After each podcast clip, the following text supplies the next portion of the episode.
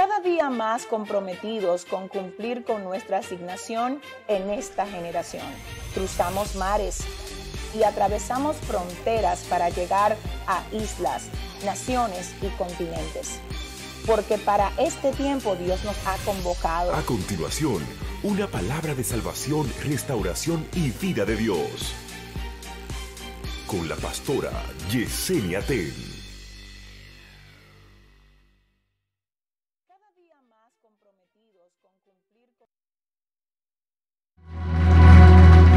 Si ese aplauso es para el Señor, déselo más fuerte, por favor.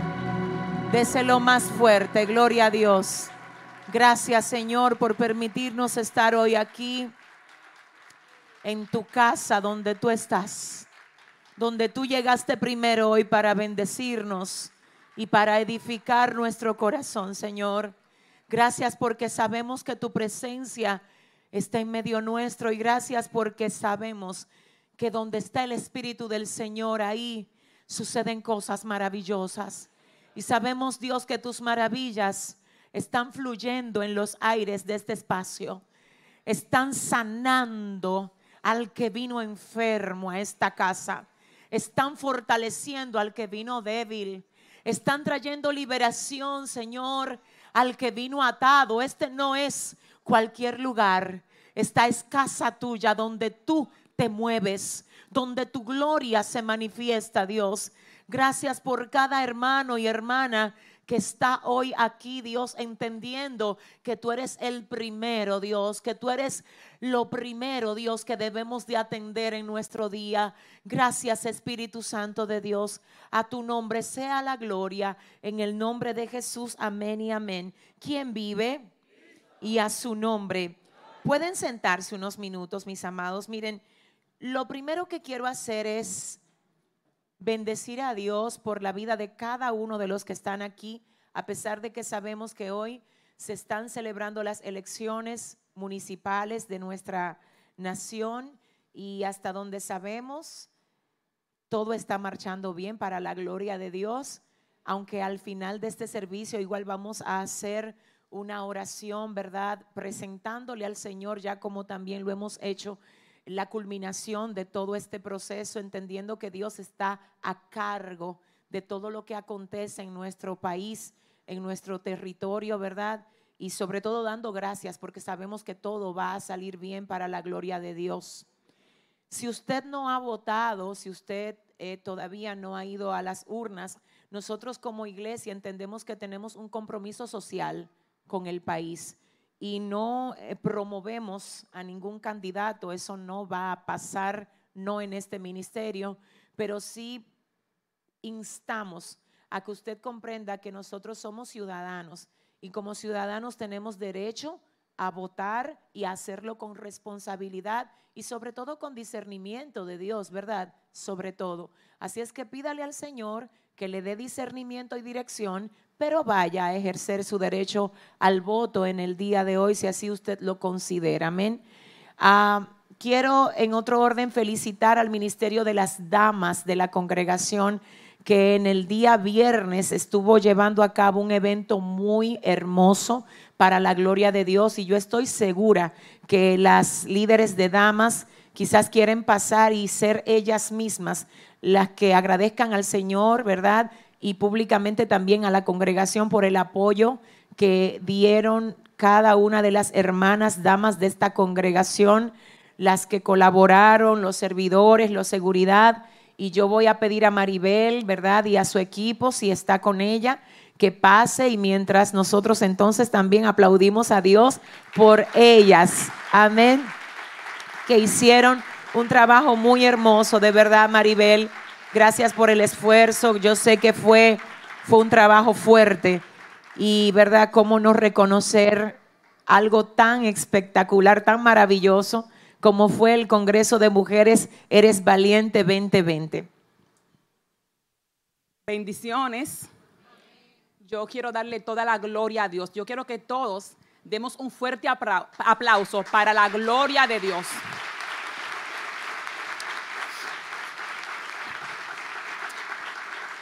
Amén. Como bien dice la pastora, Este congreso, Mujer Eres Valiente 2020, me lo reveló el Señor a través de ayuno y oración. Yo creo mucho en el ayuno y la oración. Amén. Yo siento que ahí Dios le baja todos los códigos a uno cuando uno se entra en su presencia y se conecta, como dice la pastora siempre, con la torre de control. ¿Cuánto dicen amén? Y yo quiero agradecer al ministerio de damas que me ayudó muchísimo, como les Rosy Rijo. Quiero un fuerte aplauso para ella, porque Dios la usó de una manera poderosa. Si ella está por aquí, me encantaría que pasara a la líder Linaber y su equipo que me ayudó. Le doy la gloria a Dios por Linaber y su equipo. Amén. También quiero agradecer a Irene y a las Déboras. Quiero agradecer a Miguel y al equipo de seguridad. Gracias, Miguel, por su esfuerzo. Quiero agradecer también a los servidores de la casa, a la líder Rina, a Elisenia, a todo su equipo. A producción, a sonido, a multimedia. Quiero agradecer a la pastora Yesenia Ten. por formarme, por enseñarme a mí a darle la excelencia al Señor. Todo lo que ustedes vieron manifiesto aquí fue glorioso para Dios, pero hubo muchas guerras. Mi esposo lo operaron de emergencia, yo me enfermé muy fuerte de los riñones, fueron muchos ataques, pero yo me llevo una gran lesión, que cuando viene una gloria grande, vienen fuertes ataques, pero no nos podemos detener la casa está en tiempo de manifestación, pero lo vamos a ver con valentía. Amén. Gloria a Dios. Y si alguien se me quedó, me disculpan, le agradezco a todos, a la iglesia por el apoyo, a las damas, a todos. Gracias, iglesia. Bendiciones. Gloria a Dios. Amén. ¿Quién vive? Y a su nombre. Pues yo quiero que usted se ponga de pie. Dios es bueno, Dios es fiel. Vamos a estar leyendo en la mañana de hoy el libro de Marcos, capítulo 4, versos 35 al 41. Libro de Marcos 4, 35 al 41 y que el Señor bendiga de una manera muy especial a sus hijos y a sus hijas en el día de hoy. Que el Señor también bendiga a todos los que nos visitan por primera vez. Siéntase en casa. Esta es la casa del Señor por tanto es también su casa. Que Dios bendiga además a todas las personas que se conectan con nosotros a través de las plataformas de las redes sociales. En el día de hoy estamos por todas las vías. Estamos en Instagram, en Facebook, en YouTube y donde quiera que se nos abra una brecha para transmitir el mensaje, ahí vamos a estar igualmente predicando el Evangelio, las buenas nuevas de salvación que no se van a parar, ni habrá virus que la pueda detener en el nombre de Jesús. Amén. Libro de Marcos, capítulo 4, versos 35 al 41. Cuando lo tengas, por favor, me dices amén, amada iglesia. Leemos en el nombre del Padre, del Hijo y del Espíritu Santo. Dice así, aquel día cuando llegó la noche, les dijo, pasemos al otro lado. Y despidiendo a la multitud, le tomaron como estaba en la barca. Y había también con él otras barcas, pero se levantó una gran tempestad de viento y echaba las olas en la barca de tal manera que ya se anegaba. Y él estaba en la popa durmiendo sobre un cabezal. Y le despertaron y dijeron, Maestro, ¿no tienes cuidado que perecemos? Y levantándose reprendió al viento y dijo al mar, Calla, enmudece. Y cesó el viento y se hizo grande bonanza. Y les dijo, ¿por qué estáis así amedrentados? ¿Cómo no tenéis fe?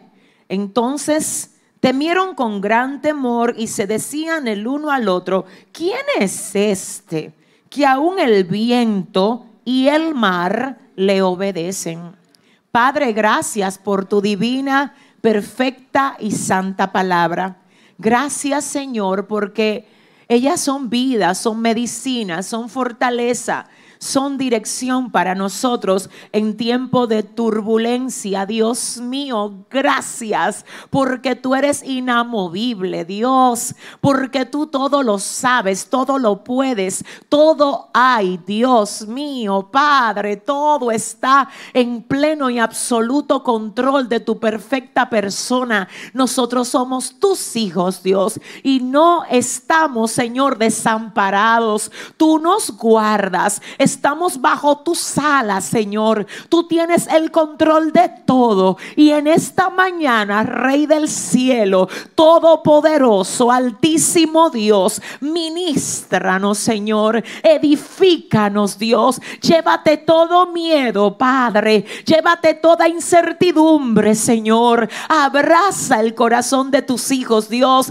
Y permite, Señor, que esta palabra que ha salido de ti para ellos, Dios, pueda, Señor, aleluya, hacer que en el día de hoy salgan diferentes a cómo llegaron a este lugar, Dios. Vuélvete a glorificar, Señor, y a ti solo a ti te vamos a dar toda la gloria y todo el honor en el nombre de Jesús. Amén y amén. Pueden sentarse, gloria a Dios.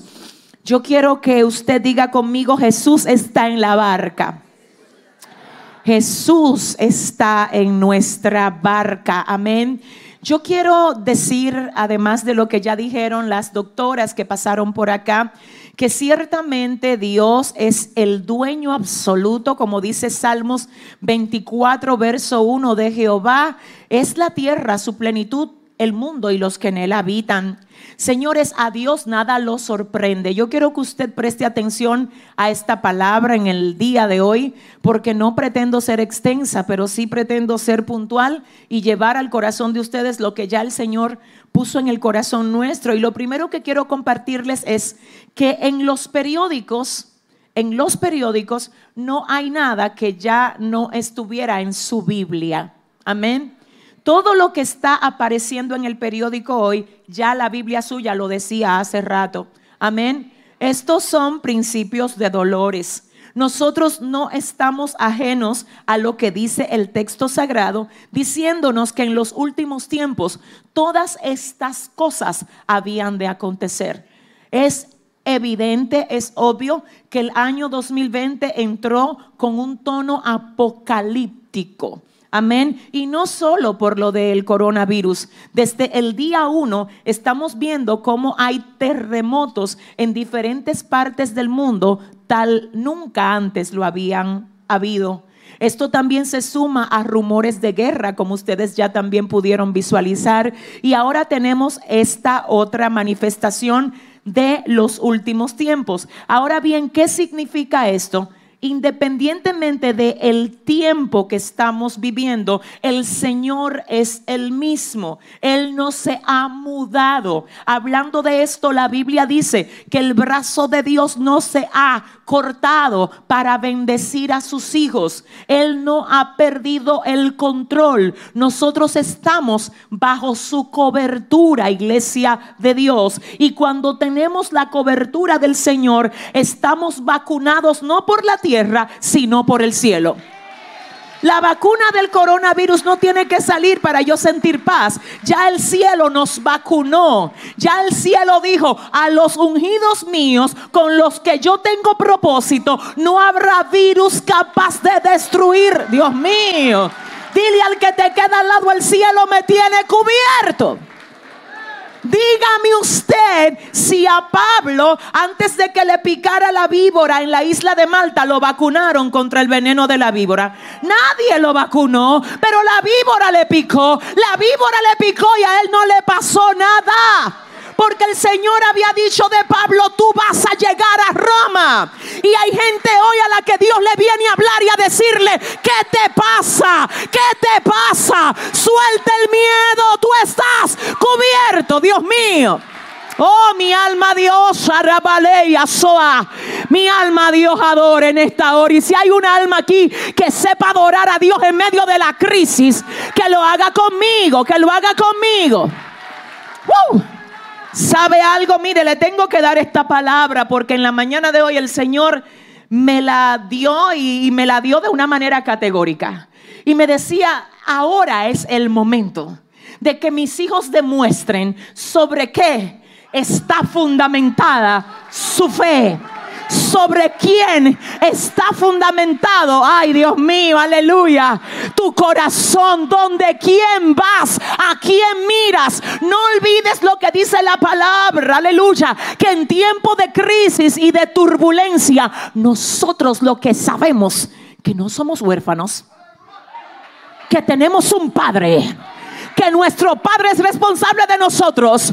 No nos andamos turbando a ver quién está tosiendo, a ver quién tiene catarro. No, no, no, no, espérate, espérate, espérate. Déjame aclararte esto. Alzaré mis ojos a los montes. ¿De dónde vendrá mi socorro? Mi socorro viene de Jehová. Oh, pero y ese miedo, dile al que te queda al lado, suelta el miedo. Dile que te dije que Dios te tiene cubierto. ¿Dónde está la gente que está cubierta por el Señor aquí? Siéntate un momento, iglesia, y oye esto. El tema de esta palabra es Jesús está en la barca y quiero decirles a todos ustedes que la barca en este sentido representa nuestra vida. No es una barca literal, no es una barca física, es una barca espiritual. Y cuando el Señor entró a su corazón y a su vida, Él se posicionó se posicionó en algo que la Biblia, para hacer referencia, habla en ocasiones de casa, diciendo tu casa. Se posicionó en tu barca en esta ocasión, haciendo referencia a tu vida. Y yo no sé si usted sabe que cuando el Señor está a cargo de su vida, oiga lo que pasa, ay Dios mío, es que es imposible que a ti te pase algo que no esté aprobado por el Señor. Quiero que solo me oigas en este momento, óyeme bien hay diferentes formas en lo que los cristianos somos impactados o somos chocados o somos golpeados. Número uno, hay una manera y la manera es a tipo de prueba. Dios prueba, Satanás tienta, Satanás ataca. No es lo mismo, quiero que me escuche, no es lo mismo hablar de prueba, de tentación y de ataque. ¿Qué es una prueba? Muy a menudo las personas me preguntan, pero Dios no prueba a la gente. Sí, Dios sí. Dice Génesis 22, hablando de Abraham, que probó Dios a Abraham y le dijo, dame a tu hijo, a tu único, a Isaac, al que tú amas. Ahí dice, probó Dios a Abraham. Pero también dice el libro de Deuteronomio capítulo 8, que cuando los hijos de Israel iban a entrar a la tierra prometida, el Señor le habla a través de Moisés y le dice, dice el Señor que cuando entren a la tierra que Él les ha de dar por heredad, que cuidado si a ustedes se les olvida todo el tiempo que el Señor los mantuvo en el desierto para probar su corazón y para que quedara expuesto lo que había en cada uno de ustedes. Es decir, que cada una de las pruebas, quiero que oigas, que el Señor nos permite pasar, lo que hacen es que quede expuesto lo que hay en nosotros. Alguien tiene que saber que si está siendo probado, es que el cielo determinó que quede expuesto lo que hay dentro de ti. Porque lo que hay dentro de ti quede expuesto no es por lo que tú dices, no es por lo que tú escribes en un papel, es por lo que tú revelas en medio del fuego. Dile al que te queda al lado que hay dentro de ti. Dile, dile, dile. Dile, el Señor quiere que lo dejes expuesto. Díselo a alguien. Déjalo expuesto. ¿Cómo sé yo que algo es una prueba? Quiero que oiga. Cuando yo no me lo busqué. Cuando yo no puedo hacer nada para cambiarlo. ¿Alguien está aquí? cuando no depende de mi fuerza ni de mi sabiduría controlarlo. Si algo no depende de ti cambiarlo, es una prueba. Si algo, por más que tú quieras aplicarle tus conocimientos, los que te enseñaron en la universidad o los que aprendiste en la especialización que hiciste, si tus conocimientos no llegan ahí. Si tu fuerza física solo tiene un límite, el Señor te está probando. Dios te está diciendo, déjame ver lo que tú haces, déjame ver hacia dónde tú corres, déjame ver cómo te pones, déjame ver hacia dónde tú miras, déjame ver qué vas a hacer, déjame ver cómo te mueves. Hoy el Señor viene a aclararle a sus hijos, dejen expuesto que me aman, que me creen, que confían en mí, que a ustedes no hay viento capaz de moverle. Déjenlo expuesto. Si le vas a dar un aplauso, oh my God.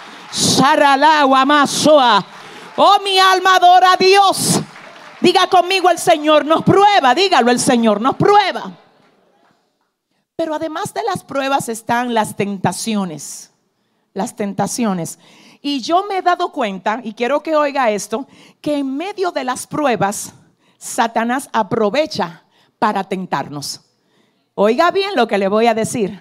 En medio de las pruebas, Satanás se aparece como el tentador. Hablando de las tentaciones, la Biblia dice en el libro de Santiago que el Señor no puede ser tentado por el mal, ni él tienta a nadie, sino que cuando alguno es tentado es porque de su propia concupiscencia es atraído. Por eso la tentación suya no es la tentación mía, porque cada uno, de acuerdo al talón de Aquiles, de acuerdo a la debilidad que tiene, es tentado. A eso le llama la palabra que cuando alguno es tentado, no diga que es tentado de parte de Dios. La tentación tiene un plan y es destruirte. La tentación, el plan de la tentación es cambiarte espejito por oro. El plan de la tentación es decirte, toma, que eso le gusta a tu carne. Pero cada vez que le da placer a tu carne, te destruye el espíritu. Eso es la tentación. Y cada vez que tú rechazas una tentación, dejas al diablo en vergüenza. Cada vez que tú Oh, pero me huele a que aquí hay dos o tres personas que han dejado al infierno en vergüenza en estos días. Ay, amay. Dile al que te queda al lado, te dije que el Señor me ungió y yo estoy bajo su falda. Díselo, díselo. Mm. Cada vez que rechazas una tentación, te pareces más a Jesús. Frente a cada tentación hay una apuesta del infierno que dice, tú verás que va a caer. Y ahí mismo el cielo dice, yo la preparé. Yo lo preparé para que aguante esto. Por eso dice el libro de Primera de Corintios capítulo 10 verso 13, porque no nos ha sobrevenido ninguna tentación que no sea humana. Más fiel es Dios. Quiero que oigas esta palabra. Más fiel es Dios que no nos dejará ser tentados más de lo que podemos soportar. Me llama la atención porque mire lo que dice Pablo en Primera de Corintios capítulo 10, verso 13. Él dice, fiel es Dios que no nos dejará ser tentados. Fíjese que no dice, fiel es Dios que no nos tentará. No, porque la tentación no viene de Él. Solamente dice, fiel es Dios que no nos dejará. ¿Qué significa eso? Que toda tentación que el diablo quiere traer a ti, el Señor la pesa. Y dice, eso yo la conozco, yo lo conozco, Él aguanta eso. Tírale, que yo lo diseñé para que soporte eso. Fiel es Dios, que no nos dejará ser tentados más de lo que podemos soportar. Dios mío, siento a Dios aquí tengo que decirle a alguien por el Espíritu que en este tiempo el Señor incluso va a permitir que tú le veas la cara a cosas que en otro tiempo te vencieron para que en este tiempo seas tú el que las venzas. Y si tú lo crees, dale un aplauso fuerte al, al Señor. My God. Diga conmigo, Dios me ha preparado ¿Por qué creo que el Señor, por qué digo que el Señor nos prueba y que Satanás aprovecha los momentos de prueba para tentarnos? Porque es bíblico. ¿Cómo así? Fíjese cómo dice la palabra del Señor en el libro de Mateo capítulo 4, que Jesús fue llevado por el Espíritu al desierto El desierto representa prueba. Escuche bien, en el desierto se va a saber quién tú eres. Punto. Punto. Si usted no me cree, vaya a ver lo que dice la palabra acerca de Juan el Bautista. Que cuando el Señor hace referencia de él, dice a sus discípulos, ¿qué saliste a ver al desierto? ¿A un hombre con vestiduras delicadas? No. Los hombres de vestiduras delicadas están en los palacios, pero ¿qué ustedes salieron a ver al desierto? Si ustedes creen que salieron a ver a un profeta, yo les digo que él es más que un profeta.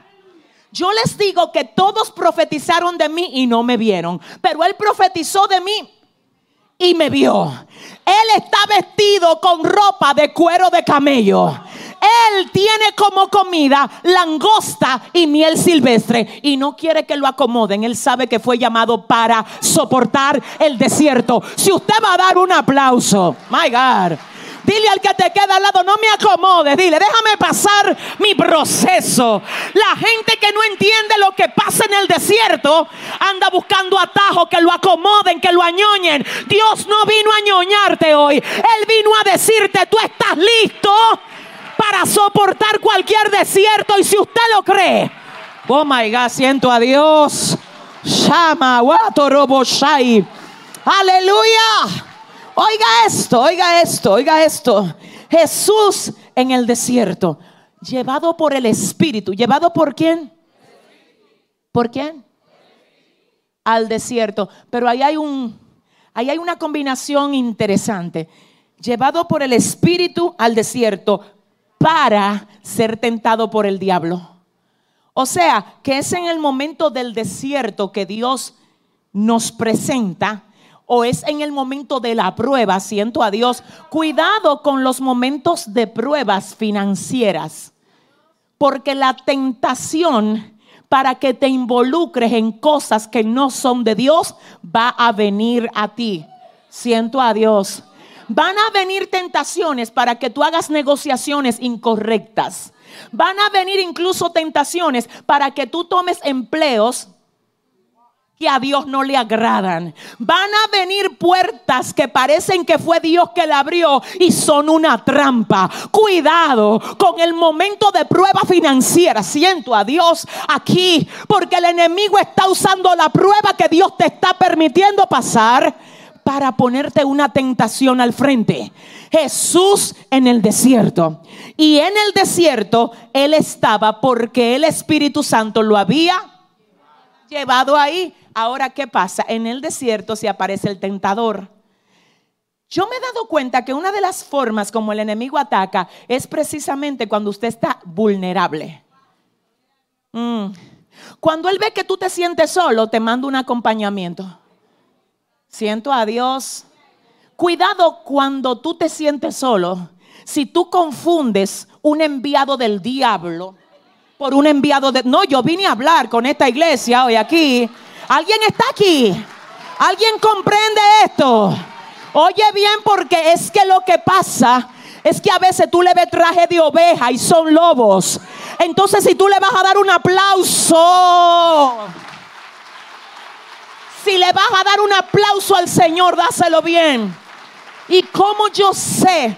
¿Cómo sabemos cuando es Dios que envía a alguien a nuestras vidas y cuando es el enemigo? Toda relación que Dios pone en tu vida te va a enriquecer tu relación con Dios. Si la debilita, es señal de que Dios no lo envió, aunque tenga traje de oveja. ¿Habrá alguien aquí que diga amén? Escuche esto. En los momentos de vulnerabilidad es cuando el enemigo nos ataca. Jesús había sido llevado por el Espíritu al desierto para ser tentado por el diablo, pero el diablo no lo tentó desde que Jesús llegó al desierto. ¿Por qué? Porque estaba fuerte al principio de los días. ¿Siento? ¿Alguien me sigue? Él no se aparece en el día uno de que, hola, yo soy Satanás. No, no, no. Él dijo, déjame esperar que te debilites.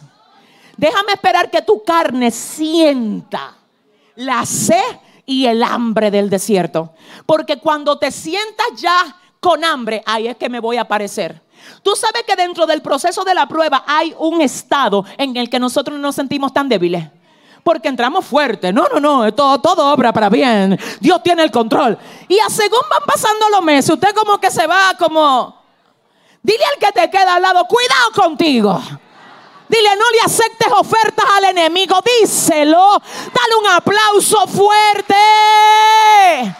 Oh my God. Oh my God. Oh, espérese, espérese. Que dice la palabra del Señor que Jesús fue llevado por el Espíritu al para ser. ¿Por qué? Pero dice el texto, y después de haber ayunado 40 días, tuvo hambre. Y cuando tuvo hambre, se le aparece el tentador. Pero hay un código fuerte aquí. Es verdad que al final del ayuno su carne sentía el hambre, pero ya había completado el proceso. Y lo único que le faltaba era pasar esa prueba. Te vengo a decir de parte de Dios que si se te apareció un demonio ofreciéndote pan, es una señal de que terminaste el proceso. Si hay alguien aquí que va a aplaudir a Dios, que lo haga. ¡Hey! Dale la mano en el nombre de Jesús a alguien, dásela con autoridad y dile, no aceptes ofertas. Dile, está cerca del salir ya de ese proceso. Habrá alguien que lo crea. ¡Uh! Óigame bien, siento a Dios aquí. Siento a Dios aquí. Cada vez que viene la promesa cerca, el enemigo te manda una copia. Cada vez que van a nacer Isaac, el enemigo hace una propuesta del nacimiento de un Ismael. No me habla de Ismael, a mí me hablaron de Isaac. No me hable de Ismael, no me hable, no me hable de otra cosa que no sea lo que Dios dijo que va a ser. Yo no quiero nada que no sea lo que Dios dijo que va a ser. Siéntate un momento. Espérate que el Espíritu Santo me tiene aquí. Me tiene con esta palabra. Me tiene con esta palabra. Y quiero que oigas, estás vulnerable te sientes cansado, no tienes que responderme a mí. Esta palabra Dios la trajo para ti. ¿Sabes lo que hace Satanás? Es tan cobarde que el primero te cansa y luego se aparece a pelear contigo. que el primero hace que tú te que tú te preguntes, pero si Dios sabe mi necesidad y si sabe que tengo hambre de esto o de aquello, ¿por qué no me trae pan? Es ahí donde Él se aparece, porque es un cobarde. Él no te agarra cuando tú te has prendido en candela. Porque sabe que si tú estás metido en la llama de Dios, se quema. Entonces dile al que te queda al lado, préndete, dile, préndete. Dile, tú quieres que los diablos corran, préndete. Préndele fuego a tu vida espiritual. Préndete. Préndete. Iglesia, ¿dónde? Ay, no. ¿Dónde fue que Pablo fue a sacudir la víbora? Fue al fuego. No fue de que, ay, ¿por qué me picaste a mí? mira, me picaste a mí, ahora prepárate. Porque yo tengo un master degree sacudiendo víboras en el fuego. Si hay alguien aquí que se graduó de sacudir víboras en el fuego, que diga conmigo, esto no me mata a mí en el nombre de Jesús. Oh my God. Siéntese un momento y oiga esto. Siento a Dios aquí. Siento al Señor aquí. Dice la palabra de Dios aquel día cuando llegó la noche les dijo, pasemos al otro lado. ¿Qué fue lo que le dijo? Dígalo más fuerte, ¿qué fue lo que le dijo? Aquí hay algunos elementos que yo quiero que lo veamos rápido porque esto está poderoso, pero al mismo tiempo quiero ser prudente dentro del tiempo y lo primero que quiero que veamos es lo que Jesús dice cuando llega la noche. Él dice en medio de la noche, él dice, bueno, de hecho la noche en el texto bíblico representa oscuridad, representa momentos de aflicción donde la visibilidad es afectada. En la noche todo se, oscurece y la visibilidad es afectada. Cuando la visibilidad es afectada no podemos ver lo que tenemos delante. Si tú no ves lo que está delante de ti, es porque quizás estás pasando por un proceso de noche, de tinieblas. Es interesante, es importante ver cómo a pesar de que era de noche, Jesús llega con toda autoridad y dice en medio de la noche, pasemos al otro lado. Cuando tú en medio de la noche, del proceso, puedes abrir la boca y decir, aunque estoy ahora sin poder ver lo que está delante, mi historia no termina aquí. Vengo a hablarle a personas que el enemigo le ha querido hacer creer que este es su nuevo normal. Ya adáctate a eso. Ya confórmate con eso. Usted no se va a conformar con menos de lo que Dios dijo que iba a hacer. Yo no sé con quién fue que vine a hablar. Tú has llegado demasiado lejos para rendirte ahora. Yo vengo a profetizarle a alguien aquí. Tú vas a pasar al otro lado, aunque se haya puesto oscuro. Porque el Señor hoy viene a decirte, soy yo el que está en la barca, Dios mío. Te voy a decir algo, siento a Dios. Supe de una niña en una ocasión que viajó con su papá, que era capitán de un vuelo y que era también el compañero de un amigo que iba en el vuelo con él, que era por cierto el piloto. Cuando la niña se monta en el vuelo, la montan en primera clase, exactamente detrás de la cabina de operación del avión. En el vuelo se desata una gran turbulencia y una de las azafatas se sienta al lado de la niña para tranquilizar a la pequeña y decirle, no te preocupes, tú tranquila, todo va a estar bien. Todo el mundo en el avión nervioso y preocupado y la niña tranquila jugando con un osito de peluche que ella había llevado. Pero la azafata está tratando de consolarla y ella es la que sale consolando a la azafata. Y ella le dice, ¿usted está bien, señora? Y ella dice, sí, ¿y tú cómo te sientes? Muy tranquila, muy en paz, dice la niña de siete años. Cuando la zafata le dice, ¿por qué tú estás tan tranquila, mi amor? Y ella dice, porque yo conozco a quien está en esa cabina. Mi papá, ay, ay, ay, ay, ay, ay, ay, ay, ay, ay, ay, ay.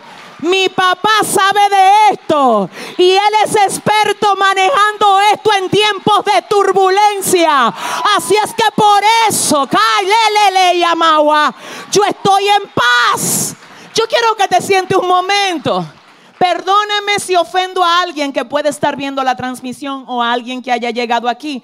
Pero estos no son momentos donde nosotros podemos turbarnos. Que se turben los que adoran dioses de palo allá afuera que se turben los que van donde los brujos y hechiceros. Ellos no saben, ellos no saben, pero nosotros, los que tenemos al Dios Todopoderoso, no nos vamos a turbar. Él lleva el timón del avión, Él lleva el timón de la barca.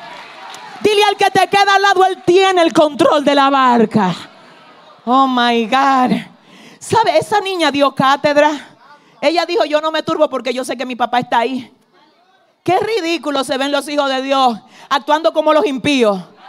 Ay, ¿quién? yo como que oí que aquel hizo de que, mm, ay, ya eso, espérate, yo. Dile a tu vecino, mírame el favor, dile. Dios te tiene cubierto, díselo por favor. Él está en la barca. Ahora, pastora Yesenia, usted está diciendo que no nos debemos de cuidar, nunca jamás. De hecho, desde el miércoles yo le dije a la iglesia que debemos de seguir instrucciones que debemos de cuidarnos, que debemos de estar pendiente, ¿verdad? Para protegernos los unos a los otros y tomar las medidas que sean necesarias. Pero a eso le aplico lo que viene. Jesús dijo, pasemos al otro lado. Entonces después de haber dicho eso, dice la palabra que se montan en la barca y que cuando se montan en la barca y emprenden el, camino hacia el otro lado, se levanta una gran tempestad de viento y echaba las olas en la barca de tal manera que ya se anegaba. Wow. Diga conmigo, wow.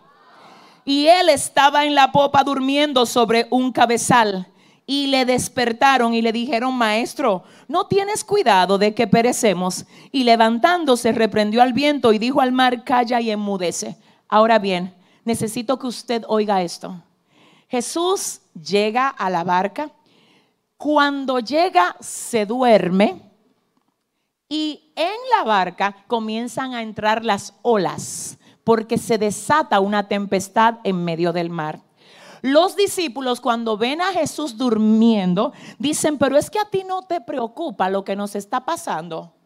En otras palabras, ¿cómo tú puedes estar durmiendo mientras nosotros estamos siendo golpeados por estas olas? Lo que pasa es que los discípulos se les olvidó que antes de montarse en la barca, antes, antes de él montarse en la barca, él dijo, pasemos al otro lado. Él no dijo, vamos a ver si la mar nos permite, oremos para que todo esté quieto. Él no habló nada de eso. Él dijo, pasemos al otro lado. Entonces cuando tú, déjame hablarte y ayudarte, las palabras se toman por quien la dicen. Si es cualquier loquito que dice que pasemos al otro lado, usted se preocupa. Pero que no fue cualquier loquito, fue el Señor. Fue el verbo de Dios. Y acerca de él la Biblia dice en el principio. Y el verbo. Y todas las cosas por él fueron hechas. Y si él la hizo en el principio, lo que él hizo tiene que reconocerle la cara. Y cuando le da una orden tiene que sujetarse. Yo tengo que hablarle a alguien hoy de parte de Dios y recordarle que por la fe entendemos haber sido constituido el universo. De modo que lo que se ve fue hecho de lo que no se veía. El Señor es el verbo y el término verbo según el original se traduce como logos. Y el logos significa la acción de Dios, la manifestación de Dios. En otras palabras, quien estaba en la barca era el verbo. Y él dijo, pasemos al otro lado. ¿Sobre qué estaba Jesús plantado en el momento que se duerme? Sobre la palabra que le había dado. La gente que tiene una palabra de Dios puede dormir mientras otros están turbados. La gente que tiene una promesa de Dios puede recostarse aunque las olas estén entrando a la barca. Yo no sé aquí quién tiene una palabra de Dios en esta mañana, pero si tú tienes una palabra, yo quiero que digas conmigo, yo espero en tu palabra, Señor. Dilo fuerte, dilo, dilo, dilo, yo espero en tu promesa. Señor, ¿por qué Jesús dijo pasemos al otro lado? Vamos a, vamos a darle un poquito más de profundidad a esto. ¿Fue porque él se le ocurrió? No, él tenía una asignación al otro lado. ¿Quién estaba del otro lado? El endemoniado de Gadara. Y los demonios que sabían que Jesús iba para allá, trataron de hacer que él cogiera miedo. Y que cogieran miedo los que iban con él. Pero Jesús dijo, pasemos al otro lado. Cuando los discípulos dicen, a ti no te preocupa, es que cuando tú no tienes visión espiritual, tú te pierdes las mejores escenas de la película. Hello, hello, porque tú le llamas tormenta a algo que el infierno está dejando ver, aleluya, que representa su miedo. Cada vez que el enemigo te desata una tormenta, es porque él sabe que vas a llegar a una tierra, llama, donde el Señor ha de hacer cosas grandes contigo. ¿Habrá alguien aquí que lo entienda? My God, espérate. ¿Para dónde que Jesús va? Es para la tierra de Gadara. No es para, señores, desde que llega y pisa la tierra, hace así, los demonios dicen, ¿qué tienes conmigo? ¿Qué tienes conmigo, Jesús de Nazaret? Porque has venido a atormentarme. Y tú te crees que una gente que vaya a atormentar al diablo en el próximo nivel es que yo no sé con quién fue que vine a hablar aquí hoy. Hoy sí no sé con quién fue. ¿Tú te crees que una mujer, un hombre de Dios, que vaya a atormentar al enemigo en lo próximo que viene para su vida, el enemigo no le va a desatar una tormenta? Dale la mano en el nombre del Señor a alguien y dile, la tormenta es señal de que tú vas a hacer un tormento. Si le vas a dar un aplauso al Señor, das. Ay, ay, ay. Ay, ay, ay. Ay, ay, ay. Ay, espérate, siento a Dios. ¿Por qué Jesús no se preocupó además por la tormenta? Porque él sabía lo que decía la escritura acerca de él. Y acerca de él, la escritura dice en el libro de Zacarías, capítulo 12, verso 10. Y mirarán a aquel a quien traspasaron. Y Jesús dice, pero espera, a mí no me han traspasado. O sea, que yo voy a cruzar. Espérate, espérate, espérate. Él dijo, de mí las escrituras no dicen que yo voy a morir ahogado. Dicen que yo voy a morir en un madero. Y como ya se escribió de mí que es en un madero y no ahogado, toda tormenta que se levante va a tener que enmudecer, va a tener que callarse. ¿Habrá alguien aquí que diga amén? Yo tengo que aclararte a ti que no es la primera vez que la iglesia pasa por situaciones de sacudimiento. No es la primera vez. ¿Qué dice la palabra cuando dices que ninguna arma forjada contra ti va a prosperar? Y es que yo voy a condenar toda lengua que se levante contra ti en el juicio. ¿De qué está hablando Dios? El Señor está diciendo es que la agenda de tu vida no la tiene el sistema, la tengo yo es que los enemigos tuyos no hacen contigo lo que le dé la gana. Yo les permito que hagan cosas que al final yo les, ah, les saco provecho para llevarte a ti al nivel donde yo te quiero posicionar. Déjenme ver y con esto voy recogiendo. Dice la palabra que en el tiempo de la iglesia primitiva había una persecución en contra de los primeros cristianos. Diga conmigo persecución y que por causa de esta persecución muchos fueron esparcidos o fueron digregados hasta ser divididos de sus familiares, ser sacados de sus empleos, ser sacados de la comunidad de fe a la que pertenecían. Pero algo interesante también nos dice el libro de los Hechos y es que donde quiera que los dispersados llegaban, levantaban una iglesia. Maiga, no sé con quién. Déjame ver si Dios me ayuda. Cuando dispersaban a uno, de que porque lo iban a asesinar, ellos salían. Cuando salían en el lugar donde llegaban, levantaban una iglesia. El mayor crecimiento de la iglesia primitiva se dio por una persecución. En otras palabras, todo lo que el enemigo usa para mal, Dios lo recicla para bien.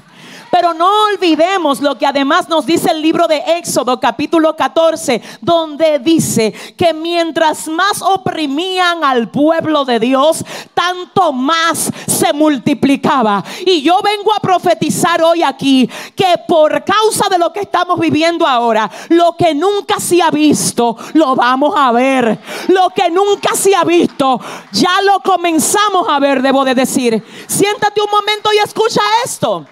Hoy, 15 de marzo, se declaró en los Estados Unidos Día Nacional de Oración algo que no pasa comúnmente. Hoy en los Estados Unidos, los millones de familias que están ahí están tomados de la mano, mirando al cielo, clamando a Dios, porque el Señor ha dicho, todo obra para bien, my God, a los que aman a Dios a los que conforme a su propósito son llamados. ¿Habrá alguien aquí que diga amén?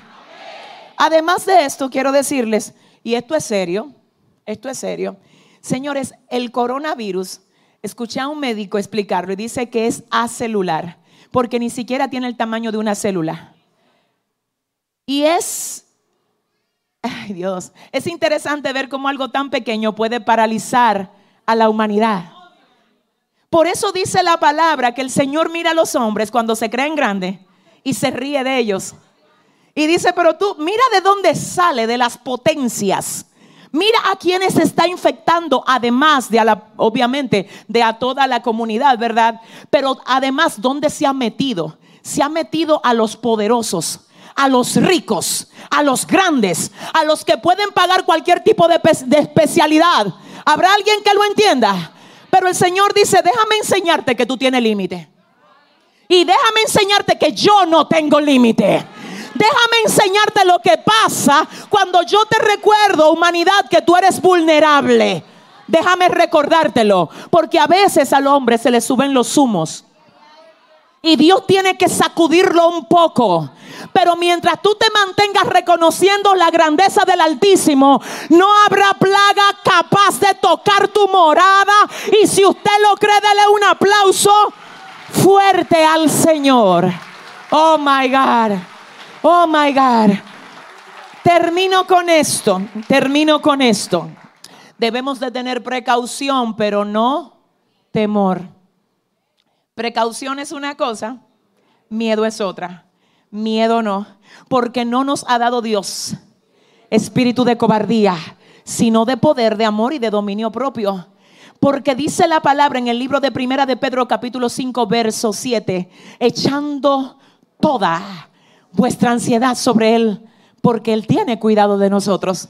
Oh my God, yo no sé si usted sabe que en los años 1940 alrededor se levantó un general de Dios que de hecho aparece en el compendio, en el libro de los generales de Dios, y él se llamaba Alexander Dowie.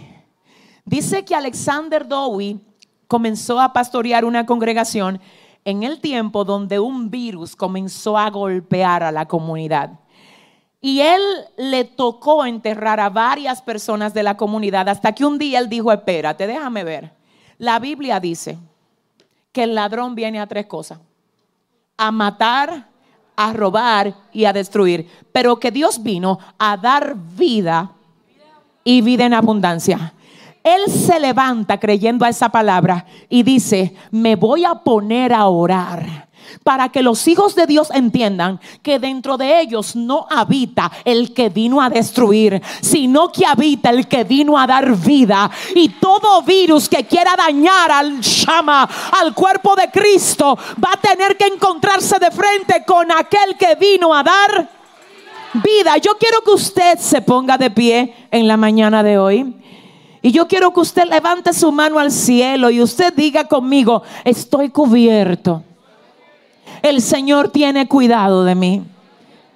Yo quiero que quedes tu mano arriba, no la bajes, por favor. Yo quiero hacer una oración de cobertura por tu vida, por tu casa. Vuelvo a decir, tenemos que tener precaución, pero no miedo. Alguien me preguntaba, ¿cuándo van a cancelar los cultos? Yo no voy a cancelar los cultos. Yo no voy a cancelar los cultos. Yo no voy a cancelar los cultos. Y quiero que óigame, óigame, óigame, óigame. Yo, yo entiendo por la palabra de Dios que nosotros de la única manera como dejaríamos de hacer los servicios, y quiero, ¿verdad?, aclararlo, es si de parte de nuestra autoridad se levanta un decreto que tengamos que hacerlo. Hasta el momento como nación no lo tenemos. Si surgiera, pues nosotros igual estaríamos creando una estrategia de alcanzar vidas. Pero la palabra desde este altar no se va a parar. Diga conmigo, no se va a parar. Dígalo, dígalo, no se va a parar. No nos adelantemos a las consecuencias. Sabemos que en el transcurso de esta semana estaremos escuchando más información hasta que las cosas no cambien por ley, no cambian aquí. Y cuando sea ley que no se congreguen más de 500 personas en un lugar, pues nosotros lo vamos a saber y vamos a acatar como ciudadanos de orden que somos cualquier decisión que tomen nuestras autoridades, pero que no pan del cúnico, porque eso para nada significa ni que la iglesia se va a cerrar, tampoco significa que el mensaje se va a dejar de dar. Yo creo que va a llegar a más a más familias. Yo creo que vamos a alcanzar más familias, más vidas, porque es que todo obra para bien a los que aman a Dios. Y mire, yo quiero yo quiero y necesito hacer esta oración por ustedes. Yo quiero que usted, por favor, le crea a Dios. Crea que hay cosas que Dios ha dicho de usted que no se han cumplido y como no se han cumplido, usted el coronavirus no se lo va a llevar en el nombre de Jesús. No puede. Diga conmigo, es que no puede. De la única manera como nos vamos, oiga bien, es si ya cumplimos. Y quiero decirles que Albert Einstein, cuando él pasó por un proceso difícil de salud, y dicen que cuando él pasó por ese proceso difícil de salud, alguien trató de llevarle una propuesta médica para que él viviera por lo menos 15 años más de vida. Y él dijo, ya yo no tengo más nada que hacer aquí, ya yo todo lo que vine a hacer aquí, lo hice. Así es que no me tienen que prolongar la vida. Yo vine a cumplir con la asignación que yo tenía. Yo no sé si usted sabe, oiga bien, que es que Dios ha dicho de nosotros, sé el día cuando llegaste a la tierra y sé el día que te vas. Tú no te vas con coronavirus, tú te vas con una asignación cumplida. Escúchame bien. Y el día que Dios dice cumpliste, no es el corona el que te lleva, es cualquier gripe. Es que salimos o nos quedamos dormidos y ya por ahí no volvemos. Señores, vamos a estar claros. Así es que dentro de todo esto lo más importante es estar preparados para ese encuentro con el Señor. Y cómo no volver a mencionar lo que dijo el apóstol Pablo diciendo, porque para mí el vivir es Cristo y el morir es ganancia. Yo quiero que ahora sí tú levantes tu manita. Padre, en el nombre de Jesús, bendícenos, guárdanos Dios. Padre, cúbrenos como hijos tuyos que somos. Padre, en este momento, en este momento, en este momento, usamos, Señor, la autoridad que procede de ti para desarmar, Dios, para desactivar todo temor, todo miedo, Padre. Que esté, Señor, aleluya, tomando el control de la mente y de las emociones de tu pueblo. Señor, llévate toda ansiedad, llévate toda incertidumbre, llévate toda carga, llévate toda opresión. Espíritu Santo de Dios, cúbrenos, Dios mío. Padre, guárdanos, Señor, en el nombre de Jesús de Nazaret. Yo oro ahora, Padre, pidiéndote protección sobre cada casa donde se adora tu nombre. Le prohibimos al virus entrar a la casa de tus escogidos, Señor. Le prohibimos entrar y profetizamos vida y salud a favor de tus hijos. Vida y salud, Dios. Oramos. Oramos, Dios, para que esa plaga maligna sea deshecha, desactivada, para que ya no siga cobrando vidas, Dios. Padre, oramos como pueblo tuyo escogido, Señor, haciendo uso de la palabra, Dios, que dice, si se humillare mi pueblo, sobre el cual mi nombre es invocado y oraren, yo oiré desde los cielos y sanaré su tierra, Dios por amor a tus escogidos, por amor a los millones de vidas que claman a ti. Señor, sana la tierra, Dios mío. Padre, ten misericordia, Dios, de los que están infectados, Señor. Lleva tu sanidad, lleva salud a la vida de ellos, Señor. Padre, permite que se levanten de ahí con un testimonio. Padre, revélateles en el lecho donde se encuentran, en el espacio donde le tienen en cuarentena, Dios mío. Oro por estabilidad en las familias. Oro para que este tiempo sea aprovechado por tu pueblo para profundizar más en tu palabra, para buscarte más en ayuno y en oración. Oro para que los ministerios sean afirmados en medio de, en medio de este tiempo de crisis, Señor.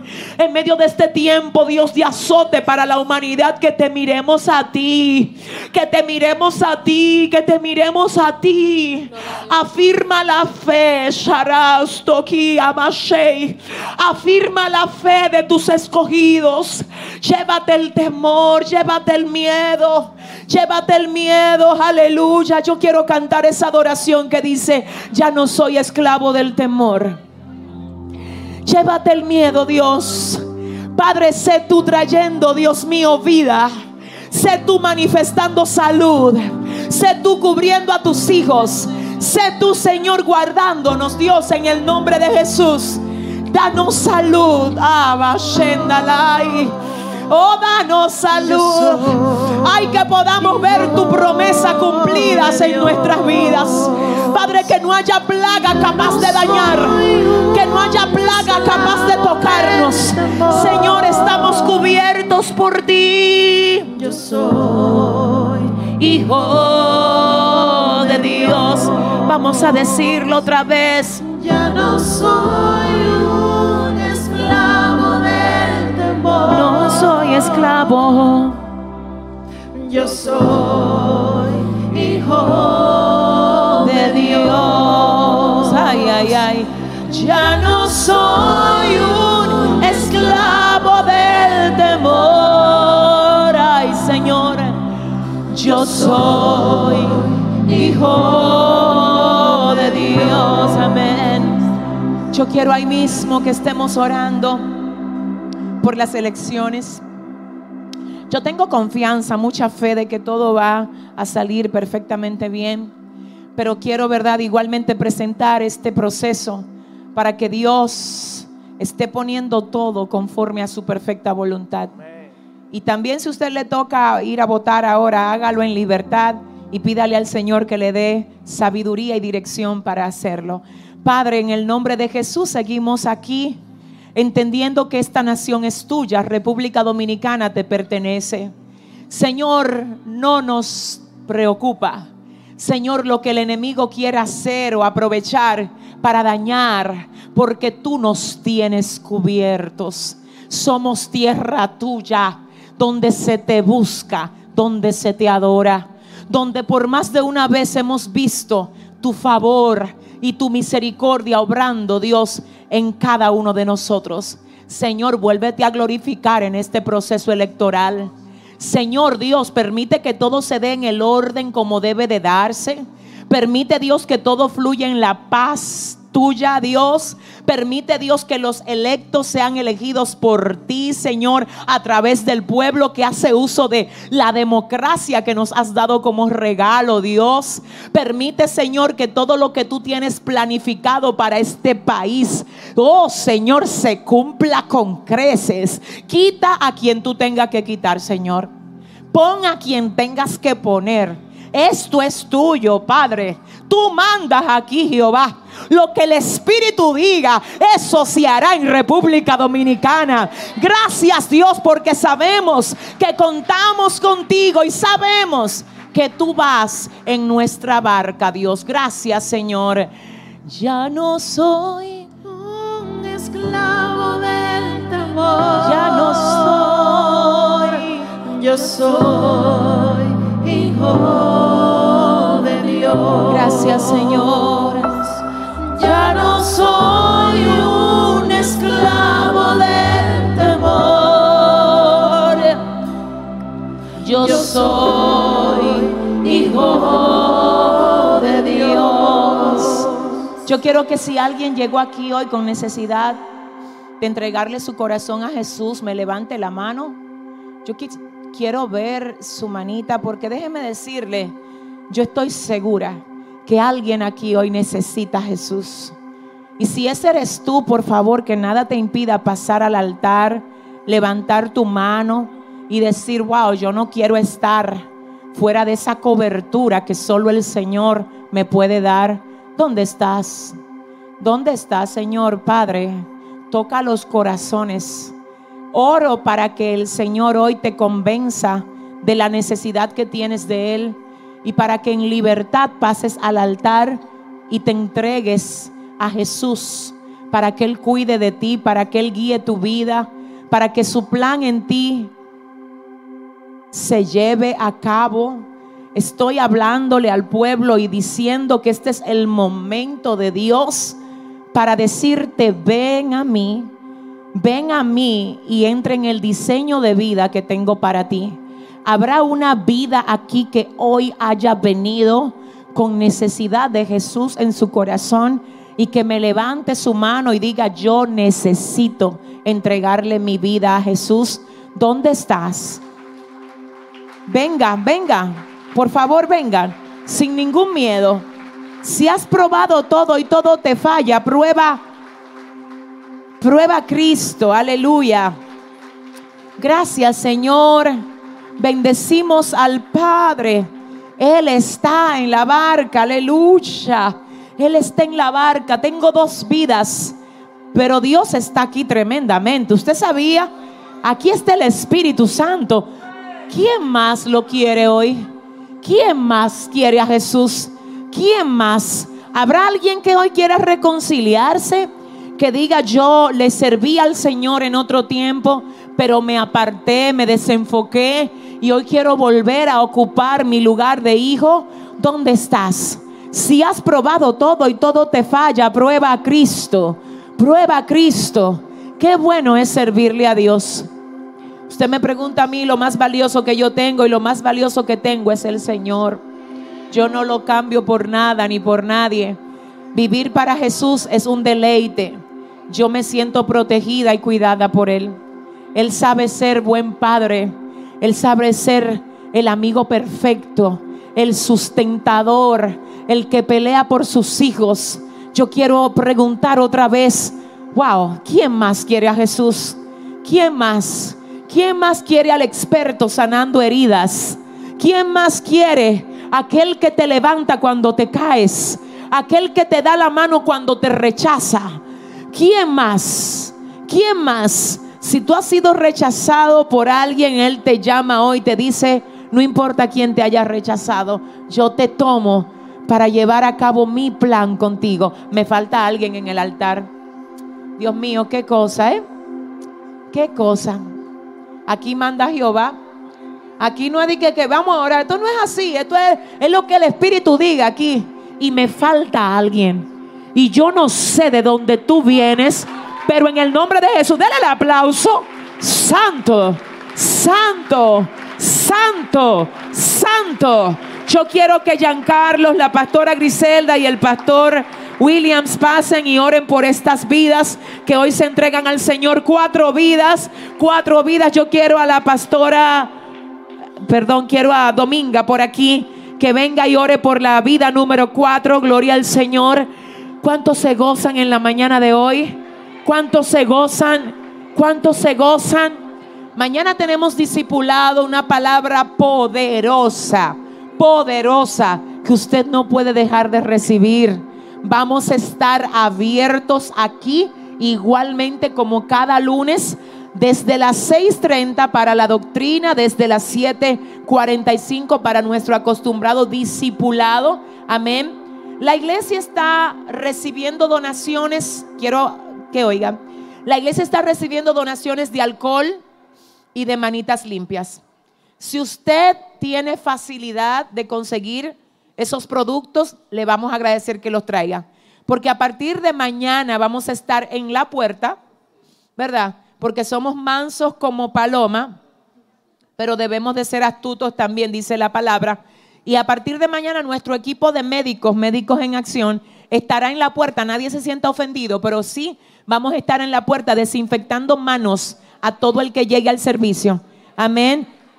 Sepa que esa es una de las medidas que se van a tomar Dentro de cada servicio, dentro de cada servicio habrán varios médicos en el ejercicio pendiente de cualquier situación, ¿verdad? No necesariamente por coronavirus, como siempre lo hacemos, no se me ponga nervioso. Siempre aquí hay médicos, pero vamos a reforzar, porque como bien dijeron las doctoras al inicio, hay muchos otros virus que están en el aire. Nosotros vamos a usar las armas que el Señor nos ha dado y la vamos a usar todas, incluyendo el arma del conocimiento e incluyendo el arma, ¿verdad?, de, de los medicamentos incluso que Él permite que lleguen a nuestras instalaciones. Así es que sepa que en el nombre de Jesús Dios nos tiene como... ¿Cómo es que estamos? Pero también nosotros como gente prudente estaremos tomando las medidas y la iglesia no se cerrará no se cerrará y el mensaje no parará porque el Señor no nos ha dicho que paremos. Amén. Así es que gloria al Señor, bendecimos a Dios por este tiempo. Agradecemos al Espíritu Santo por haberse movido como lo ha hecho. Luego de este servicio tengo una reunión breve con los miembros de la Junta Directiva, con los líderes y con los médicos en acción. Las personas que se convirtieron pueden pasar esa, eh, por esa ah, parte ahí donde tienen la bandera para que les tomen sus datos, para que podamos darles el acompañamiento que necesitan. Gloria a Dios. Y yo quiero permitir que la pastora Griselda venga y nos despida en oración. Gloria al Señor.